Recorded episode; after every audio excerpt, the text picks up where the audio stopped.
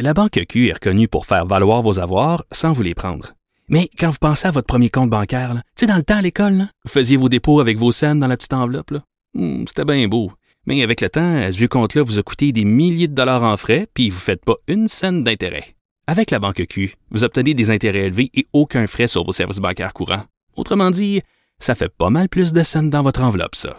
Banque Q. Faites valoir vos avoirs. Visitez banqueq.ca pour en savoir plus.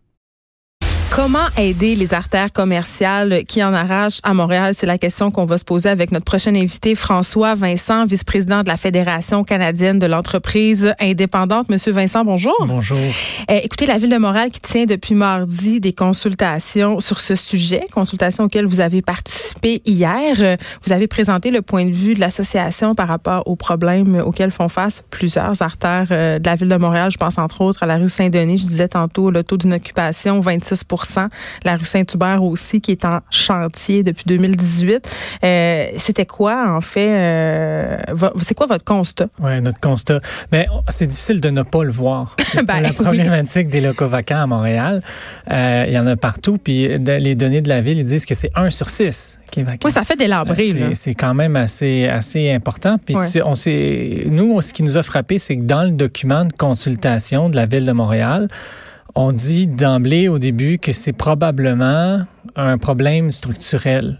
Donc, nous, on s'est attaqué à ça. On dit, bon, OK, si le postulat, c'est que c'est un problème structurel, qu'est-ce qui va faire démarquer Montréal par rapport aux autres grandes villes?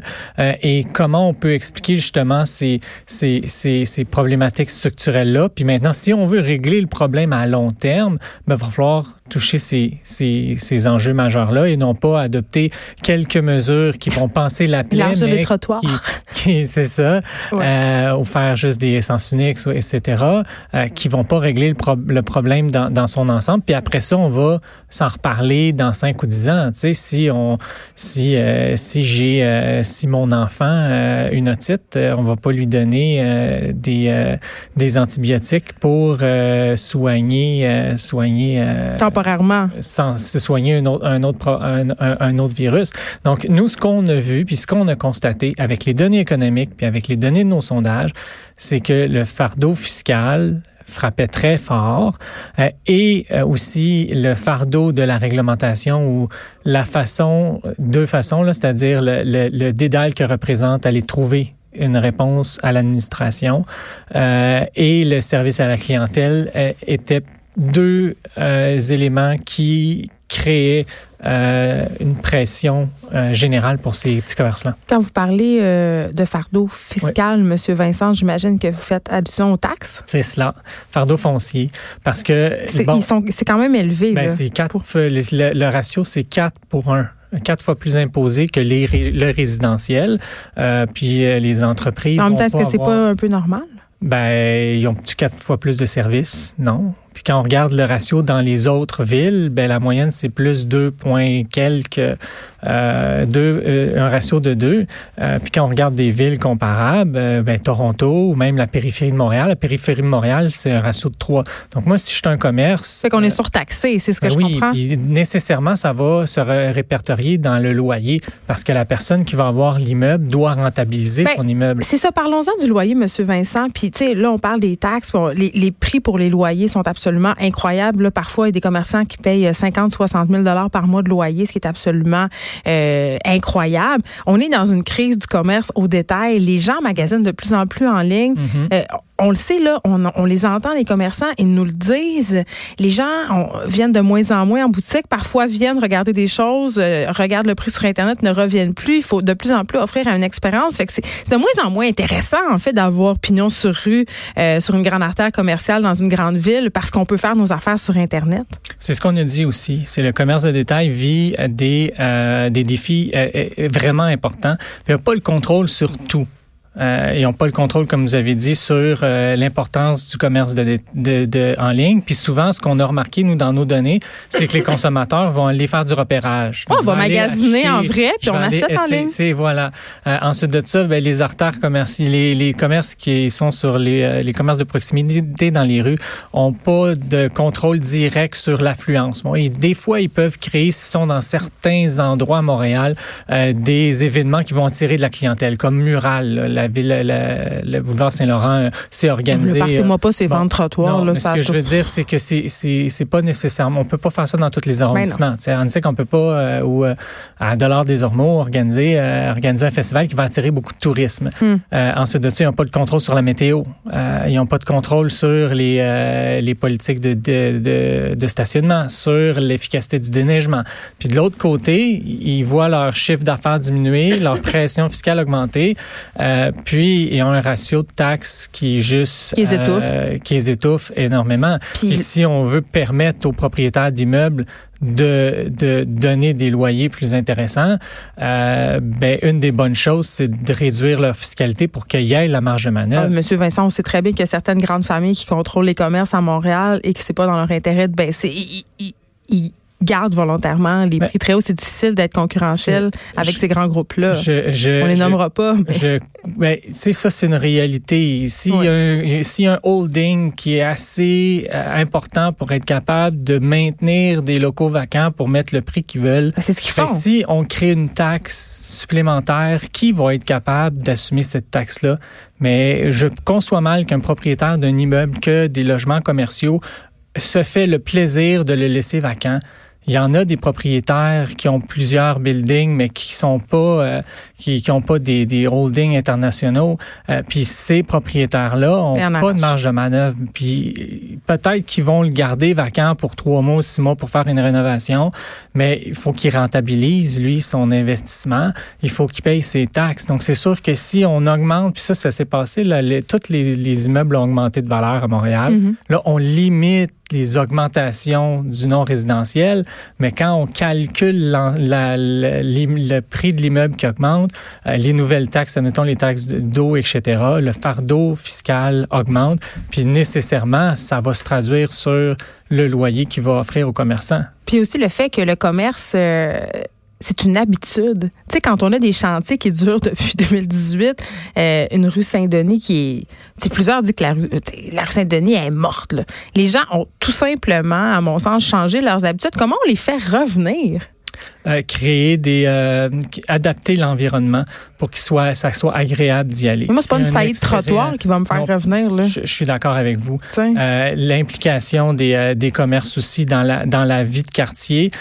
Puis maintenant ben pouvoir permettre à des commerces qui peuvent s'y établir de s'y établir. Puis là ça, ça, ça me ramène au deuxième point que j'avais parlé des problèmes structuraux sur la réglementation. Puis j'ai un exemple à vous donner une histoire vraie d'un entrepreneur qui nous a appelé à la FCEI parce qu'on a un département de ressources aux entreprises, puis on prend 10 000 appels par année à peu près.